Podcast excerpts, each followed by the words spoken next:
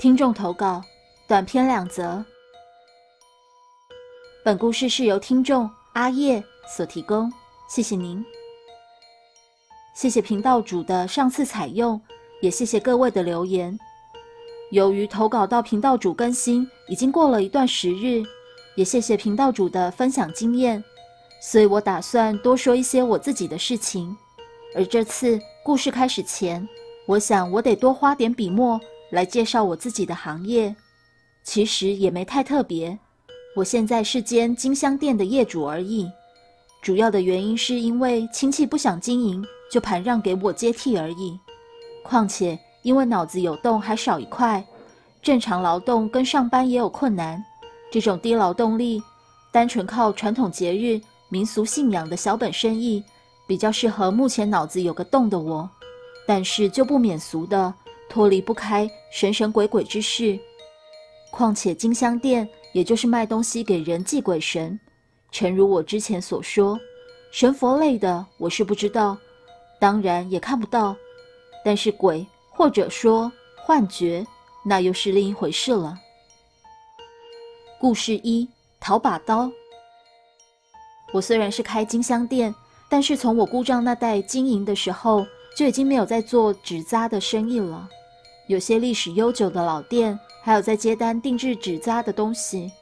不过现在有种金纸叫百货杂货金，上面印制了食衣住行娱乐的各式各样物品图案，可以说是随快速便利社会化的一种妥协产物。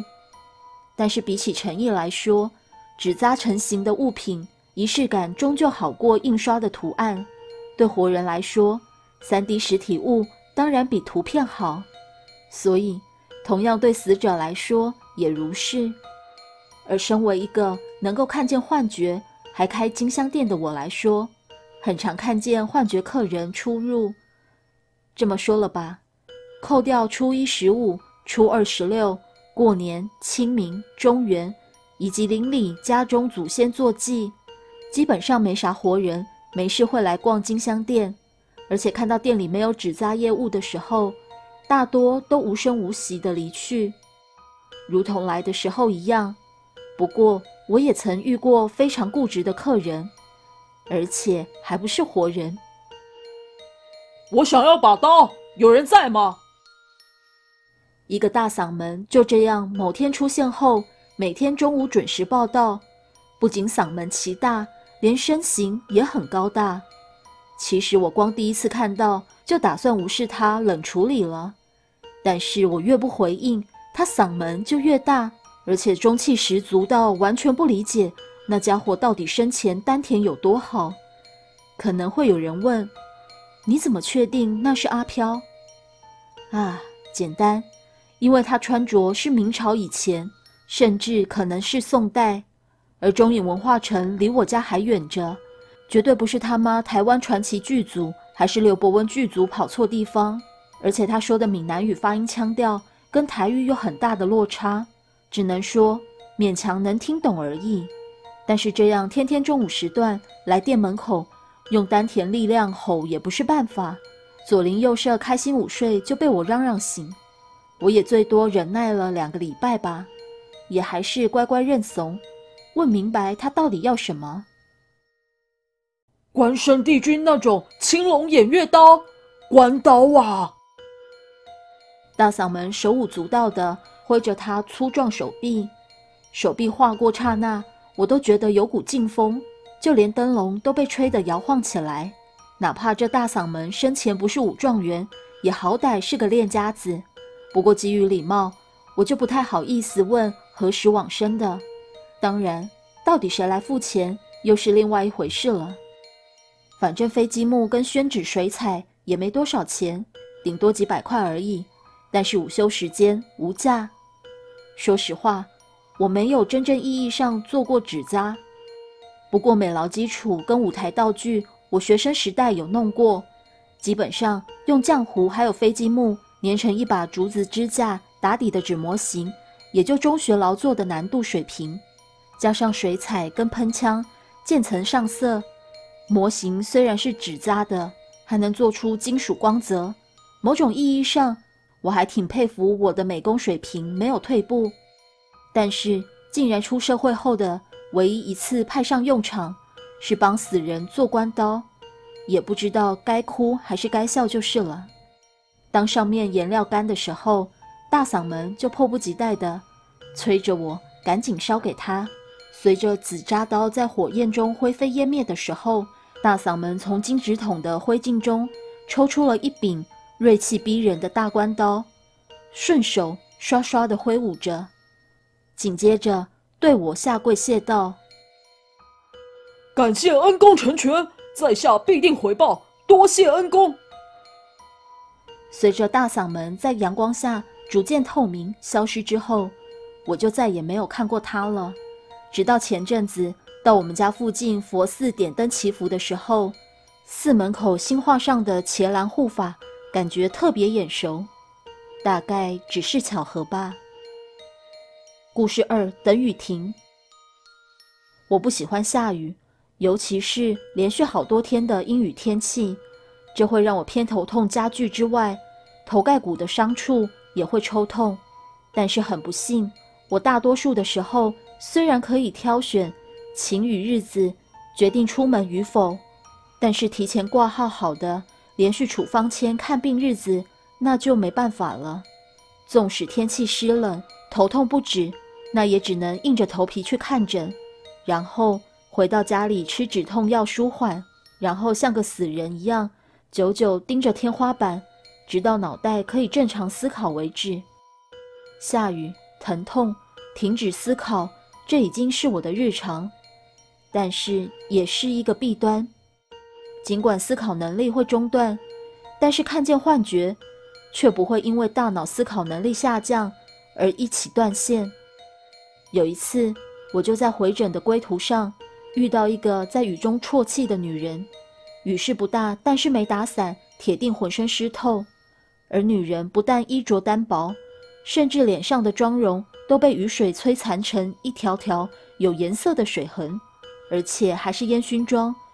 被雨水摧残过后，比欧美小成本恐怖片还像影视形象的厉鬼。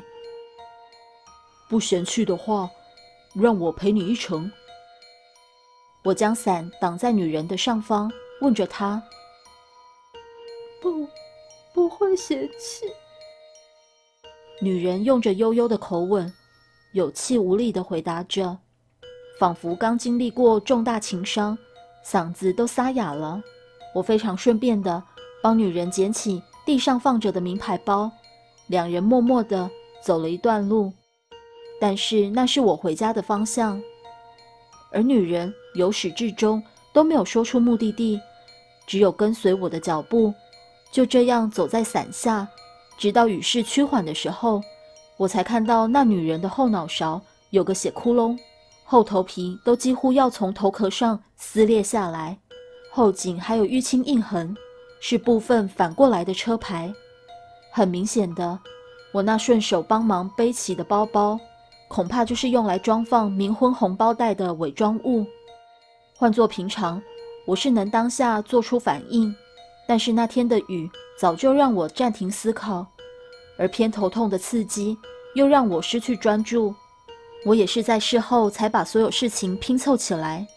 当下我根本没有感觉到异常，甚至走到家楼下的时候，女人的行踪都不见了，我都没感到异常。而我家也因为当天下雨，客厅挤满了许许多多幻觉，他们正在集体轮流试图在不依赖我的协助下，努力打开液晶电视的电源。而我顺手按开遥控播放球赛，打算洗个热水澡的时候，才注意到那女人已经骑在我肩膀上。就算是绝食症患者，最起码骨头跟内脏也还有重量。这样坐在我肩膀上，我还没感觉到重量，那基本上是幻觉无误。你家很热闹，女人用着沙哑的声音感叹着。但是还没有一个敢骑在我身上，你是第一个。再不下来，我就不管你了。想看我裸体，我是不介意了。我道。之后我也会骑在你身上，或许直到你死。女人苦笑着，紧接着电铃声响起，而我家很罕见的迎来了活人访客，而他们不是别人，就是一直尾随在我身后那女人的家属。尾行而来的还有一个算命的，看起来应该是还有点道行，最起码我家里那个光头男幻觉在搓算命师时，他还有反应，而他们也没废话。开口就是谈冥婚事宜，最重要的是合八字。我希望能快点处理完，你家里有点毛毛的。那女人的家属道：“我住在凶宅。”我回答的时候，看着全客厅的幻觉都在盯视着他们，慢慢说道：“虽说冥婚跟结婚相比随意很多。”但是女方家属也是有拒绝权利，什么部分都可以挑毛病。尽管他们走了，但是女人幻觉却留下了，然后赶也赶不走了。